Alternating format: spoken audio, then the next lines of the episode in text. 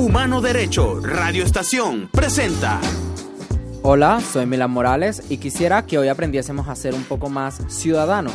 Primeramente, quisiera agradecer a Humano Derecho Radio Estación, ya que sin ellos este proyecto no sería posible. Este podcast es una extensión de mi contenido en redes sociales, donde busco reavivar el derecho y deber de ser ciudadano, haciendo accesible la política al venezolano común, que de una u otra forma se ha alejado de la discusión de lo público. Veo con gran preocupación que ya no se hable de derechos humanos, que la juventud sepa muy poco del tema y más aún en un contexto de emergencia humanitaria compleja. Me preocupa escuchar muchas veces que incluso dentro de la universidad se hacen o se escuchan cosas como de qué vale denunciar si no sirve de nada, de qué vale documentar derechos humanos, violaciones a esto, si no sirve para nada, que no sirve hablar de derechos humanos siquiera porque nadie los respeta al final. Y es que últimamente creo firmemente que la discusión sobre derechos humanos ha quedado un poco de lado, se ha ignorado con el pasar del tiempo. Y no logro entender realmente por qué, porque ha sido un elemento fundamental para lograr una cohesión a nivel nacional.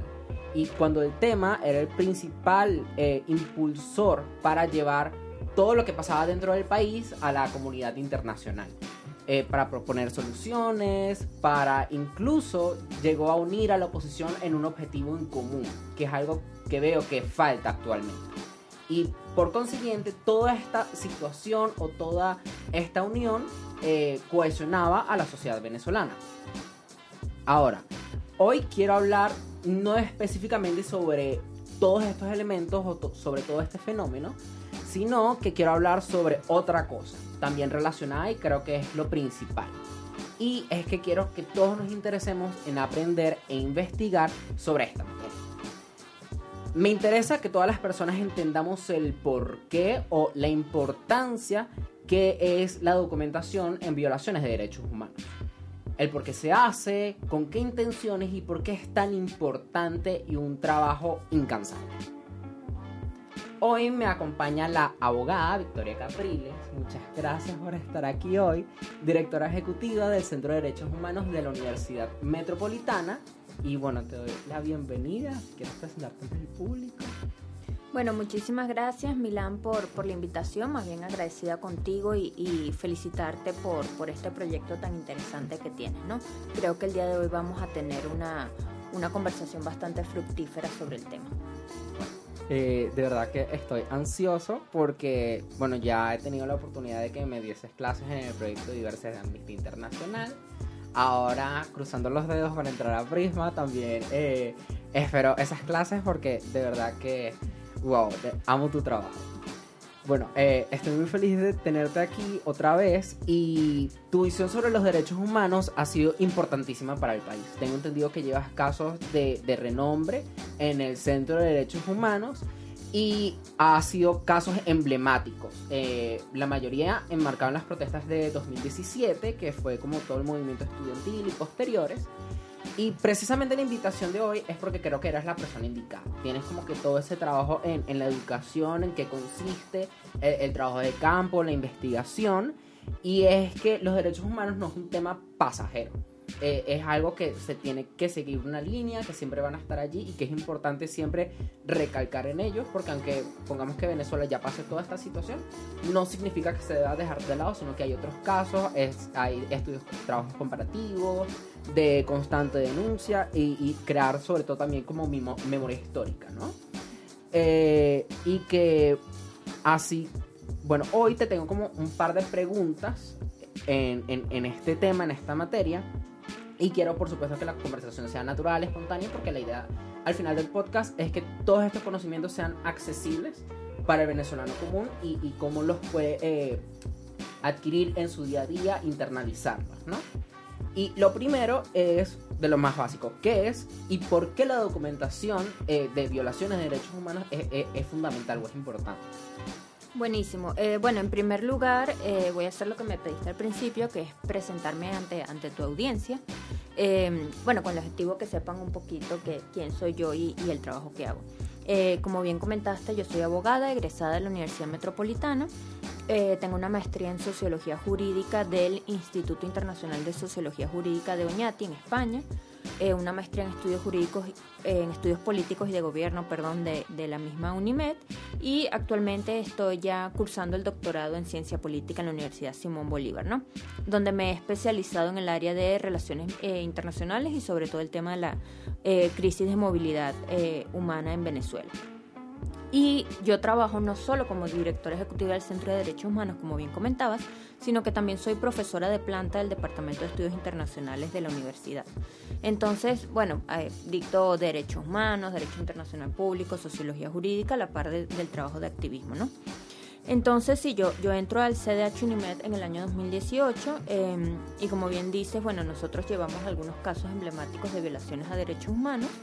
Em, no es algo que yo haga individualmente, ni, ni mucho menos, por supuesto, hay todo un equipo detrás, está, bueno, también eh, quien ahora es parte de nuestro consejo consultivo, pero que era la directora ejecutiva hasta diciembre, que es la profesora Andrea Santa Cruz. Y bueno, nosotros, por ejemplo, eh, un poquito para que sepan lo, que se hace en un centro de derechos humanos. Eh, realizamos reuniones constantes, por ejemplo, con eh, la Oficina de la Alta Comisionada de Naciones Unidas para los Derechos Humanos que están ahorita en terreno. realizamos litigio estratégico e incidencia en instancias internacionales del sistema interamericano y universal de derechos humanos. Em, por ejemplo, enviamos información para el examen periódico universal de las Naciones Unidas, que esto es una de las cosas por las que vamos a hablar de la documentación. También tenemos, y este es un caso que voy a, hacer referencia varias veces a lo largo de este episodio, nosotros eh, desde el CDH Unimed llevamos el caso de Juan Pablo Pernalete Llovera, el estudiante de la universidad eh, que fue ejecutado extrajudicialmente el 26 de abril de 2017, ¿no? Y entre otras cosas, bueno, además de, eh, todo el litigio que está ocurriendo a nivel nacional, tenemos una denuncia individual ante el Comité de Derechos Humanos de Naciones Unidas. Eh, entonces, precisamente, ¿qué es y por qué es importante la documentación de derechos humanos? Bueno, al final creo que, mi trabajo es un poco una muestra de, todo eso, ¿no? Eh, sin documentación de derechos humanos no hay capacidad de cumplir con lo que desde la defensa de los derechos humanos llamamos las 3D, que es eh, documentación, denuncia y difusión. La documentación es la primera de, de esas 3D, como le diríamos nosotros, que es este proceso sistemático y organizado de uno o varios eventos constituibles en violaciones de derechos humanos eh, verificando, bueno, los hechos, las fechas de los hechos, el lugar, quiénes fueron las víctimas eh, y así ayudar a fundamentar las exigencias de, reparación, ¿no? Una vez que se logra el tema de la documentación, vamos a la parte de em, denuncia, que es precisamente, bueno, una denuncia, por ejemplo, ante organismos nacionales, em, una denuncia ante, por ejemplo, la Defensoría del Pueblo o llevar todo el tema de la documentación ante eh, el Ministerio Público, pues cuando hablamos de, un juicio, ¿no? Pero también toda esta documentación nos sirve para llevarla ante instancias internacionales. Em, y luego tenemos la difusión. Todo eso que documentamos tenemos que difundirlo. Bueno, pienso que tu podcast, por ejemplo, es una forma de difusión muy importante, porque si las violaciones de derechos humanos no se difunden, eh, no son conocidas por la sociedad. Y quizás eso es un poco lo que vamos a hablar en la última parte del tema, bueno, de, que tú sientes quizás que, ya no es un tema que es tan sonado, ¿no? Es decir, la, difusión de las denuncias, la difusión de la documentación, eh, tiene un valor para generar esta memoria histórica también de la que vamos a hablar ahorita. Bueno, eh, yo veo que las 3D es no solamente como la documentación en sí, sino todo todo el trabajo antes, durante y después eh, que es básicamente una, sistematización, una organización eh, eh, completa en todo lo que es alrededor de derechos humanos. Y hay por lo menos una parte importante que quisiera hablar como la difusión, que es lo que más se trata como el podcast de hoy, y es que esta difusión es compartirlo en la sociedad, ¿no? Eh, llevarlo a no solamente a los ciudadanos, sino comunidad internacional, presentarlo al Estado, básicamente que esté en todos lados. Eh, y ahí eh, quiero insertar un poco como la, la, siguiente pregunta, ¿no? Que es, ¿para qué o por qué se presentan estos informes ante el Estado venezolano? cuándo se elevan esas instancias internacionales y cuál es también es, cómo es el papel de la ciudadanía en todo este trabajo de difusión. Perfecto. Eh, bueno, precisamente la documentación es lo que nos permite registrar esta sistematicidad ¿no? en las violaciones. Eh, si ya nos adelantamos y vemos, por ejemplo, los informes de la misión independiente para la determinación de los hechos de Venezuela, eh, lo que ha hecho ese equipo es, gracias a la información que le hemos dado, otorgado a partir de la sociedad civil, generar estos son los patrones de represión, estos son los patrones de violaciones de derechos humanos. ¿no? Cuando tienes patrones te das cuenta de que no es una situación aislada, sino que ya podemos hablar de una política estatal que está dirigida a eso. ¿no? Entonces, claro, esto nos permite elaborar estos expedientes, eh, contribuye en la lucha contra la impunidad, eh, eventualmente facilitará que se abra un proceso de carácter judicial, ¿no?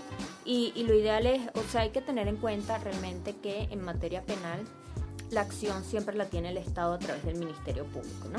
Lo ideal sería eh, en un sistema de justicia sano, normal, independiente e imparcial, que el Ministerio Público pues realizara las investigaciones correspondientes de oficio eh, y se encargara pues eh, en materia penal de llevar estos casos, ¿no?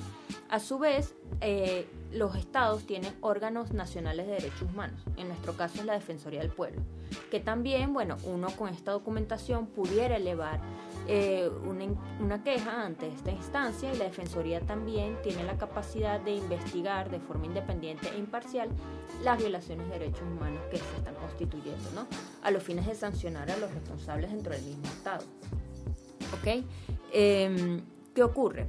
Que en Venezuela no tenemos un sistema de justicia ni independiente ni imparcial. Esto ya ha estado súper documentado nuevamente, eh, no solo por la sociedad civil, sino en informes del Alto Comisionado de Naciones Unidas, de la Comisión Interamericana, etc. Entonces, eh, para llevar esta denuncia, esta documentación que se ha realizado a instancias internacionales, es muy importante que uno haya culminado el proceso de la instancia nacional. ¿Qué significa eso? Se abrió la investigación por el Ministerio Público, tenemos sentencia definitivamente firme, apelamos, eh, eso nos otorga otra sentencia y bueno, definitivamente dependiendo del contexto en el que se haya dado, eh, podemos llegar incluso a casación, por ejemplo, al Tribunal Supremo, dependiendo del caso. Y una vez que ya no haya para dónde más acudir a nivel de instancias internas, se entiende que la hemos agotado y podemos pasar a las instancias internacionales. De nuevo, el caso de Venezuela es tan particular y ya está tan documentado de que así no funciona el sistema, ¿no? Porque, por ejemplo, el caso de Juan estuvo casi cinco años en completa impunidad. Ahorita, desde hace unos meses que ocurrió finalmente la audiencia preliminar, etcétera, ¿no? Pero tenemos un retardo procesal muy amplio que ya la comunidad internacional y las organizaciones internacionales entienden, bueno, en Venezuela no pueden agotar todo el proceso. O sea, ellos, por supuesto, tiene que ir andando por un lado eh, el, em, lo que es el litigio nacional, pero pueden elevarse de una vez a instancias internacionales, ¿no? Entonces, es importante que la ciudadanía documente las violaciones de derechos humanos que ocurren porque precisamente es lo que nos sirve registrar estos patrones, es lo que nos sirve buscar justicia, evitar impunidad y crear memoria histórica, como lo vamos a hablar más adelante, ¿no? Ahora quisiera como que en, en la parte, la, la última parte, un poco antes de memoria histórica, que es básicamente concientizar también a, la población de que pasan ciertas cosas. Ahora, últimamente eh, ya se está dejando de hablar de derechos humanos en prácticamente todos los espacios, a pesar del trabajo constante que, hay en ello, prácticamente diría que inagotable. De hecho, creo que fue la semana pasada que hubo una presentación oral del informe de la misión en el Consejo de Derechos Humanos y me impresionó que fueron como cuatro personas que hablaron de eso en Twitter y ya. Y se siguió con su vida, ni siquiera hubo dirigentes políticos interesados en la materia. Cuanto antes eso, eso, eso pasaba, eso era un boom en Twitter, en noticias nacionales, en comunidad internacional, o sea, ya está pasando como todo un segundo plano. Y cómo es que las personas, o porque este trabajo tiene que interactuar tanto con las personas a pesar de que uno acuda tanto al Estado y que si, bueno, como el Estado no nos está cumpliendo, se acude a instancias internacionales, pero eso, ¿cuál es la parte de, la población en todo esto? Mira, e, es interesante esto que dices, ¿no? Porque claro, yo también este es mi trabajo y es el contexto en el que estoy todos los días. pero no he sentido que haya decaído de la manera que tú lo dices. Te explico por qué, ¿no? Eh, el tema de la emergencia humanitaria compleja sigue presente en el país, ¿no? Y, y la emergencia humanitaria compleja al final son violaciones a los derechos económicos, sociales y culturales. Eh, y puede que las personas o los ciudadanos quizás no lo denominen derechos económicos, sociales y culturales, pero saben que eh, este mito o esta idea comunicacional de que Venezuela se arregló no es cierta. Sé que la Escuela de Psicología de la Universidad Católica Andrés Bello eh, durante este mes publicó una investigación que hizo, bueno, de unas encuestas sobre la percepción de los venezolanos eh, y las venezolanas frente al futuro del país y 90% dijo que estaba preocupado ante la situación nacional eh, en el presente y 73% dice que le entristece pensar en el futuro, ¿no? Y al mismo tiempo el Observatorio Venezolano de Conflictividad Social por ejemplo, eh, documentó, de nuevo, porque es tan importante la documentación, ¿no? 25 protestas o el equivalente a 25 protestas diarias en todo el país, ¿no? Que, es una cifra, bueno, que, realmente no es, no es menor. Eh, y sobre todo en temas de derechos laborales y servicios básicos, bueno, sabemos que las y los profesores y maestros tienen esta lucha constante eh, por el aumento de los salarios, etcétera.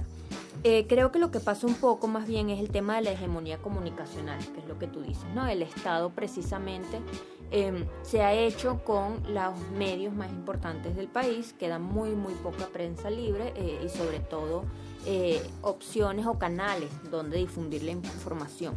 Entonces, claro, bajo esta hegemonía comunicacional, pues se puede tratar de acallar un poco el tema que está pasando a nivel de protestas y de emergencia humanitaria. En Twitter, como tú dices, bueno, creo que ahorita el algoritmo también nos está cambiando mucho eh, y, depende de eh, hasta qué punto, bueno, cuáles sean quizás las cuentas que, sigues o no, ¿no? Eh, pero, por ejemplo, llegamos a tener este año como trending topic en Venezuela el tema de la ley antisociedad, que es como hemos denominado esta ley que pretende pues cercar el, el espacio cívico. en efecto, el tema de la misión eh, quizás no resonó tan fuerte como en otras oportunidades, pero igual se habló. Pero yo creo y, que también quizás a lo que te refieres y que fue algo que comentabas al principio, ¿no? Como que la gente dice, bueno, ¿por qué, ir a, la, ¿por qué denunciar un hecho si no hay justicia? Eh, eso es otra cosa, eso es una falta de cultura jurídica que viene desde hace mucho antes que, estos 25 eh, años, ¿no? O sea, el venezolano en general nunca ha visto a los tribunales como un espacio para acercarse y hacer denuncias y siempre hemos buscado medios alternativos de resolución de conflictos. Em, cuando trabajas con víctimas, cuando trabajas en derechos humanos, en efecto, bueno, una de las cosas que le dices, por ejemplo, los señores Pernalete, los padres de Juan Pablo lo dicen ahora, o sea, nosotros no confiamos en la justicia nacional, en efecto sabemos que no es justicia, pero seguimos por esta, a la vez por, por este juicio que van dando, porque sabemos que es necesario para que en instancias internacionales nos escuchen. Entonces, por eso se llama litigio estratégico, es decir, igual denuncia para que dejes constancia, para que dejes memoria, para que dejes documentación de lo sucedido. Eh, Ciertamente será muy poco probable que puedas obtener una justicia imparcial en ese momento, pero dependiendo del caso y del contexto, lo puedes elevar a instancias internacionales o puedes servir en un proceso de eh, transición para, bueno, esto fue lo que ocurrió. Entonces al final es, una cuestión de, ver a los tribunales en este momento también como una piedra estratégica eh, en las actuaciones que quieres realizar a futuro. Ok, eh, de hecho quería ir también como ligándola a una parte de memoria y ya está como hegemonía comunicacional y falta de cultura jurídica, ¿no? Y es que, ok, las personas puede que estén un poco más conscientes de lo que pasa, pero están internalizados, que es como que título eh, ausente. Se habla del tema, pero no hay título básicamente. O sea, se habla de protestas, pero nunca se habla como de derechos en sí, o violaciones de estos derechos económicos, sociales y culturales, que son los, todos los informes de ESCA, por ejemplo. Este, pero también las personas como olvidan muy rápido. Tenemos una protesta hoy, mañana se olvida. Eh, o el problema no se atiende. Eh, o, claramente como el Estado no atiende eh, todas esas solicitudes, eh, tal vez un grupo desiste, otros siguen avanzando y poco a poco se va como disgregando, ¿no? Hasta que se vaya formando otra cosa eh, nuevamente. Entonces ahí, ¿cómo podemos crear memoria histórica? Porque es importante y qué papel juega como esta hegemonía eh, comunicacional en el se olvida pero se recuerda pero se olvida otra vez. Sí, em, por eso es tan importante el tema de memoria, ¿no? Eh, una cosa que hay que entender es, si bien es cierto que, bueno, las organizaciones no gubernamentales son vitales eh, para el tema de la memorialización, así como las organizaciones internacionales y los mismos individuos, al final depende también mucho de una política de Estado, ¿no? Y, te lo cuento como un ejemplo. En temas de memoria y justicia transicional siempre se suele comentar el, tema de, Sudáfrica eh, u otros ejemplos, bueno, que están un poco alejados quizás geográficamente de nuestra realidad. Pero eh, ahorita, el, 24 de marzo, eh, fue el Día Nacional de la Memoria por la Verdad y la Justicia en Argentina, ¿no? Que es un día y de nuevo por eso es tan importante que el Estado ya en un proceso de, transición se encargue precisamente de la memoria como, como un pilar fundamental. Eh, eso fue decretado así por eh, el Estado argentino y la idea es que, bueno, eh, eh, por lo que me explicaron, por lo que hemos visto, el país prácticamente se paraliza ese día, ¿no? ¿Por qué? Porque, por ejemplo, en las escuelas se propone que los niños, las niñas, los jóvenes em, dialoguen y, reflexionen sobre el tema. Bueno, en, el obelisco, en la plaza principal de Buenos Aires, entiendo que hay eh, las personas se reúnen de forma multitudinaria, eh, se proyectan documentales, se habla ¿no? del tema. Es decir, se toma un día para precisamente esta construcción em, de la memoria y esta remembranza pues, a las víctimas de lo que fue para ellos eh, la dictadura militar. ¿no? Y, se comprometan al final la sociedad entera en la defensa de la vigencia de estos derechos y de la democracia que, ha sido eh, creada, ¿no? Básicamente eh, nuevamente. Y, y, es interesante porque entonces aquí entra también el tema, bueno, de eh, los medios de comunicación, que, que, hemos hablado de la hegemonía, de em, los artistas y de las formas de memoria que no son solamente documentos históricos, ¿no?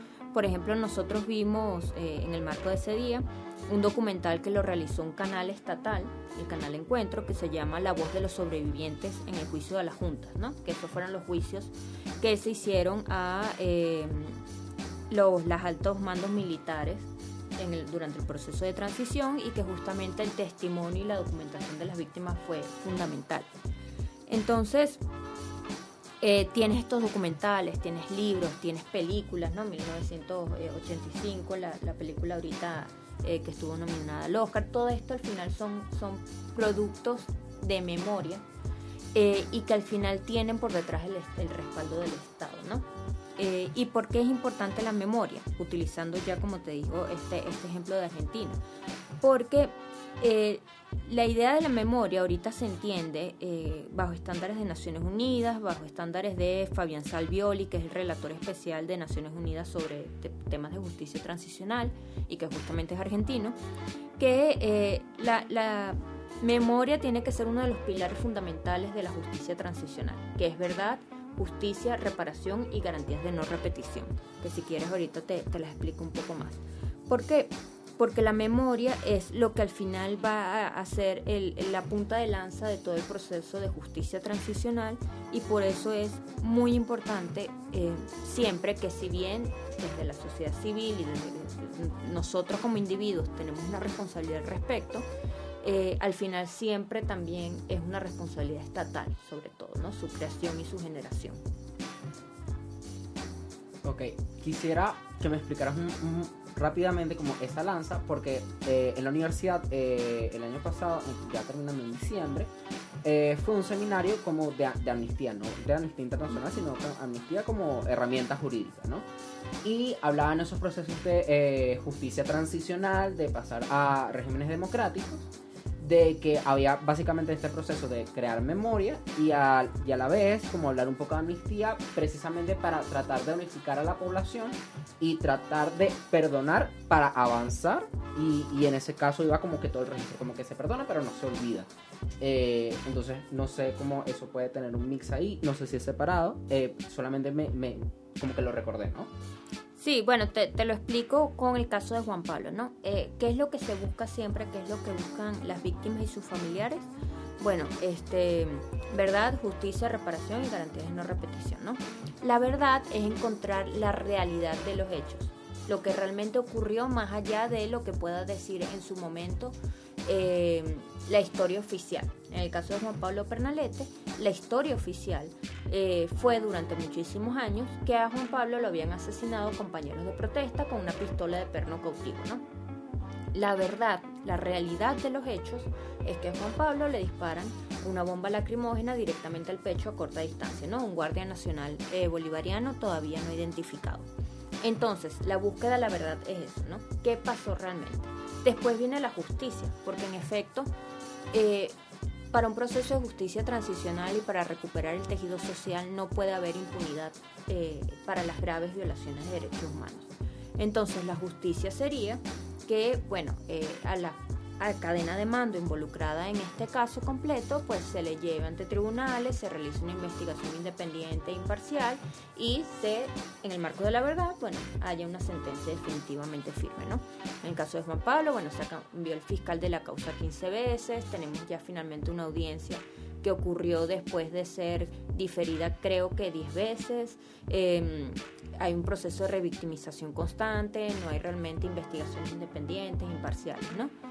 Después entra la reparación, que es eh, no solo reparaciones económicas ¿no? o monetarias, sino también procesos de memoria. En el caso de Juan Pablo, por ejemplo, restitución de su honor, que el Estado públicamente pida disculpas por su ejecución extrajudicial. Eh, por ejemplo, el, alcalde de Chacao en, su momento, eh, a la avenida del Ávila de Altamira, que es donde a Juan Pablo lo asesinan, la rebautizó Juan Pablo Pernalete pero el Estado Nacional no ha permitido que se coloque la placa ¿no? y que se haga oficial el cambio de nombre. En un proceso de reparación eso se haría. Y garantías de no repetición justamente es que estos hechos no vuelvan a ocurrir, ¿no? Nunca más. Ahora bien, la memoria es vital para todo eso porque con la memoria justamente tú creas, y la memoria tiene mucho que ver con la documentación, ¿no? Tú creas en el tejido social, tú creas en la imaginación colectiva, bueno, estos hechos sucedieron, estos hechos nos marcaron como sociedad y estos hechos no pueden volver a repetirse. Y de nuevo coloco a Argentina como ejemplo porque precisamente eh, eh, en el marco de la transición lo, lo, han sabido manejar, ¿no? O sea, el hecho de que tengan un día completo para esto, el hecho de que hayan documentales, el hecho de que se estudien en los colegios, que se digan, mira, es lo que, esto es lo que ocurrió, esto es lo que pasó. No podemos volver a repetirlo es muy, muy importante. Y volviendo al tema de documentación, como para, para cerrar esta parte, eh, y que tú decías, bueno, pero ¿qué hacen los ciudadanos? Por ejemplo, en, en, el documental que vimos, eh, los detenidos de la Escuela de Mecánica de la Armada, ¿no? de la ESMA, habían unos que eh, por las habilidades que tenían eran utilizados para trabajo forzoso, ¿no? para trabajo esclavo. Y una de las personas entrevistadas en el documental que dio su testimonio en los juicios y ayudó bueno, a, que hubiese justicia, era un, no me acuerdo si periodista o diseñador gráfico, que lo obligaban a crear eh, documentos falsos para los funcionarios eh, militares. Entonces él decía, bueno, yo sacaba tres copias, entregaba dos, me guardaba una sacaba fotocopias de las fotos de estas personas, entregaba las que me pedían, me guardaba otra, ¿no? Esta persona sin saberlo, o quizás sabiéndolo, pero sin tener un nombre eh, oficial o, sin saber qué estaba haciendo eh, en el marco del derecho internacional de los derechos humanos, estaba documentando. Y luego, todas esas fotos, esos documentos a lo que él sacó fotocopia, los utilizaron de evidencia en los juicios. Entonces, qué importante es el trabajo que puede hacer una sola persona, que en este, este señor, bueno, probablemente ni siquiera sabría si iba a salir vivo de allí, si lo iban a descubrir con eso que, que se estaba arriesgando, si eso iba a servir para algo o no, pero resultó que años después sirvió y fue una prueba fehaciente de lo que estaba ocurriendo dentro, por ejemplo, de la ESMA, ¿no? Entonces, eh, por eso es tan importante la documentación y la memoria. Wow, súper como que increíble todo lo que puede hacer no solamente una persona, sino que todo el proceso. puede ser algo tanto sistemático, institucionalizado, pero también este, las personas pueden formar parte de eso, ¿no? Y ahora con redes sociales creo que es aún más accesible y lo hacemos sin darnos cuenta muchas veces. Bueno, ahora quisiera pasar al siguiente segmento, pero primero un espacio publicitario. Pero ahora un espacio publicitario. Además de este podcast, puedes encontrar más de mi contenido en TikTok, Instagram y Twitter. Solo búscame como arroba WokeMilan en todas las redes sociales. Estaré hablando de política, ciudadanía y activismo. Tal vez, algunas veces, estaré hablando de mis propias experiencias de vida con las cuales te puedas sentir representado. Podrás escucharme cada jueves a las 3 de la tarde, hora Caracas, Venezuela, a través de Apple Podcast, Google Podcast, Spotify y YouTube. Ahora volvemos con el episodio. Bien, en esta primera parte hemos hablado como en líneas generales, ¿no? Eh, de todo el proceso de documentación, memoria histórica, eh, la participación de los ciudadanos, de, de, instituciones tanto de Estado como organizaciones no gubernamentales. Pero me llama también mucho la atención y quisiera como ir rápidamente por, por eso, que el 7 de marzo, hace poquito, se cerró el proceso de recepción de denuncias por parte de la Corte Penal Internacional. Eh, entendemos que todo este proceso se abrió por una crisis política, económica, social, eh, una crisis, eh, una emergencia humanitaria compleja. Y de hecho tengo el, el formulario, aquí también como que lo he revisado, es un formulario bastante simple, pero sí tengo como algunas dudas al respecto, ¿no? Primero, ¿por qué se abrió este proceso? ¿Y por qué es tan fácil de acceder? O sea, me, me llamó realmente la atención que fuese un formulario, obviamente no todo el mundo lo puede llenar, pero me pareció de tan fácil acceso que tú entras a la página de la Corte Penal Internacional y puedes descargar el documento. Sí, bueno, en primer lugar, eh, habría que entender que, que, el funcionamiento de la Corte Penal Internacional es diferente al de Cortes de Derechos Humanos, ¿no? Porque se trata de derecho penal internacional. Y te lo dejo allí como, como comentario e idea de que tengas un invitado que hable todo el programa solo de derecho penal internacional y de la CPI, ¿no?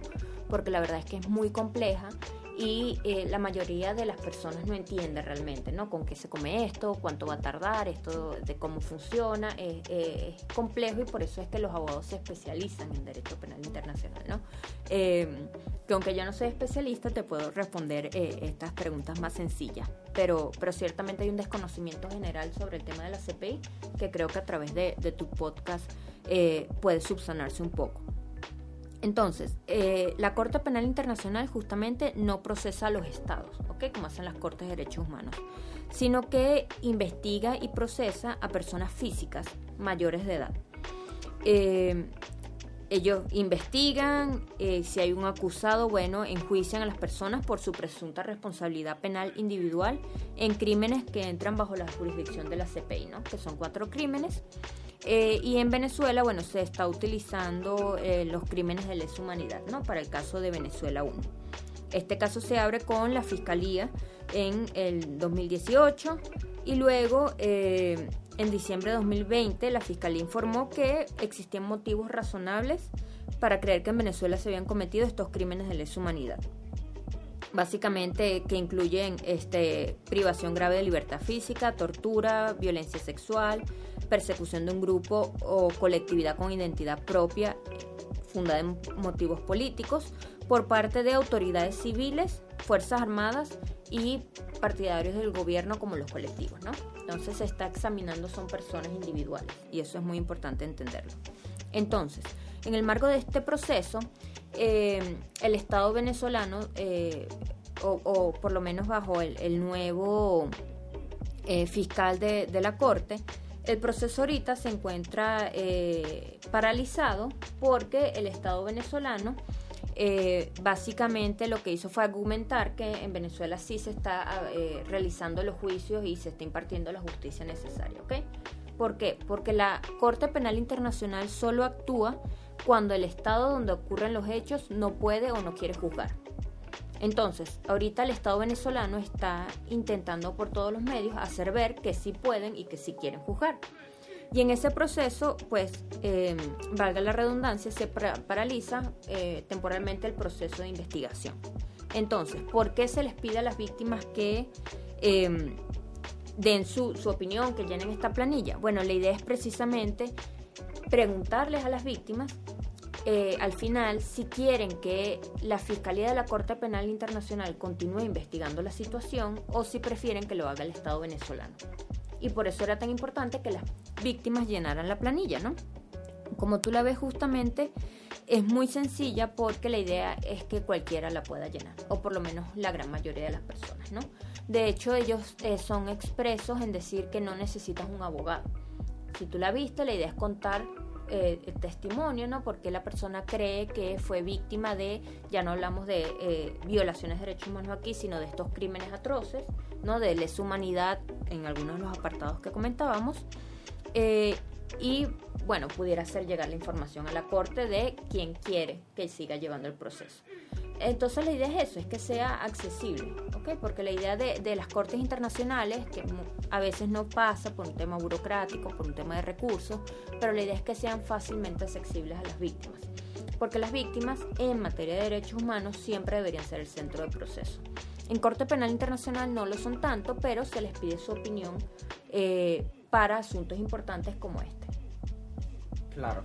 No veo realmente la, planilla, o sea, ustedes lo pueden eh, revisar en la descripción del podcast, les voy a poner el link de, una vez para que vayan al sitio de la Corte Penal, pero el formulario consta de unas 3, 4 páginas y puede decir, ¿has sufrido tú alguno, algún crimen, alguna situación? Por favor, descríbela. Si no eres tú, en representación de quién lo estás haciendo. Incluso lo puedes hacer de forma anónima. Y después, eh, en la misma página, te explican, y en el mismo documento también, de que si quieres, este, todo eso va a, después se te va a hacer un acompañamiento con equipo de la corte y que nada de, ese material, sean videos, sea solamente el formulario, sean cartas, no va a pasar nada del Estado venezolano, sino que ellos se lo van a quedar nada más, solamente va a estar en la sala donde se haga el juicio, o bueno, todos los procesos que eso eh, eh, plantea y necesita llevarse a cabo, pero que no va a salir de ahí. Y si tú no quieres que salga, sino solamente sea como que, mira, se los dejo saber como para que tomen en atención otros casos, también puede ser así. Eh, me llamó como en particular eso, porque es como, es, es, fácil, es accesible y que todo el mundo lo pueda hacer, no solamente para sí mismo, sino en representación de otros y también para que sirva para movilizarle el, el camino a otros también, ¿no? Que hagan ese tipo de cosas. Ahora, como que la última pregunta, porque creo que eh, estamos un poco con, con el tiempo, y es en qué podría resultar todo esto. O sea, es un proceso muy complicado, es un proceso muy tardado y precisamente también quiero como que llevar eso a la audiencia de que debemos entender que esto es un proceso que no toma un día, no toma un año, sino que toma muchísimo tiempo. Están los casos de las cortes, antes de la Corte Penal Internacional, eh, las cortes transicionales de justicia en Yugoslavia, Israel-Palestina, en Rumania que fueron procesos larguísimos. Eh, estamos hablando de 5, 10 años de, de procesos en investigación, juicio, resolución y aplicación de justicia. Entonces, como que quisiera saber un poco eso, concientizar un poco de eso, porque sí es como que necesitamos internalizarlo. Sí, bueno, la verdad es que, es que esta conversación daba para, para estar otra hora más, ¿no? Porque eh, eh, entre que es bastante información eh, y, hay tanto que hablar, bueno, se hace corto el tiempo. Pero una de las cosas que siempre le decimos a las víctimas y sus familiares, y que aprovecho para decirlo aquí, es, lo que tú comentas, ¿no? La justicia eh, internacional es lenta y es tardía. Y no tiene la misma velocidad o, la misma celeridad que eh, los procesos biológicos y no de la forma en que uno quisiera al final hay que entender que, que, detrás de esto pues lo que hay son, son seres humanos al final que estos organismos internacionales suelen más bien tener menos personal del que deberían, que dependen al final de que los estados que son parte, por ejemplo, la Comisión Interamericana depende de los pagos que realizan los estados parte de la Organización de Estados Americanos, etcétera, ¿no? Es decir, una cuestión de recursos, de falta de personal por detrás que también hace que sean más lentos.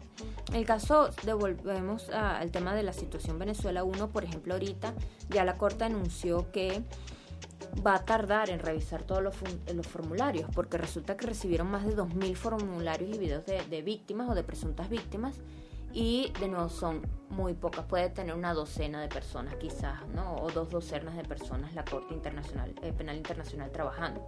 Entonces tienen que revisar 2.000 formularios y Venezuela no es el único caso que tienen abierto, tienen la situación de Ucrania Rusia ahorita, etcétera, ¿no? Eh, entonces eso va a tomar tiempo. Y así como toma tiempo eso, toma eh, tiempo todo el resto, lamentablemente, de entes internacionales a los que podemos acudir. Como comenté al principio, nosotros con el caso de Juan Pablo tenemos una denuncia individual ante el Comité de Derechos Humanos de Naciones Unidas que eh, introdujimos en eh, abril de 2018. Estamos a marzo de 2023 y todavía no hay resolución. Entonces eso es algo que, que hay que entender, ¿no? Eh, bueno, y lo, y lo seguimos viendo, o sea, eh, eh, todavía de vez en cuando sale alguna noticia de algún funcionario nazi que participó en los hechos del holocausto, que acaba de ser sentenciado en Alemania, aunque la persona ya tiene como 90 años, ¿no? O sea, los crímenes de lesa humanidad, los crímenes atroces y las violaciones de derechos humanos no prescriben.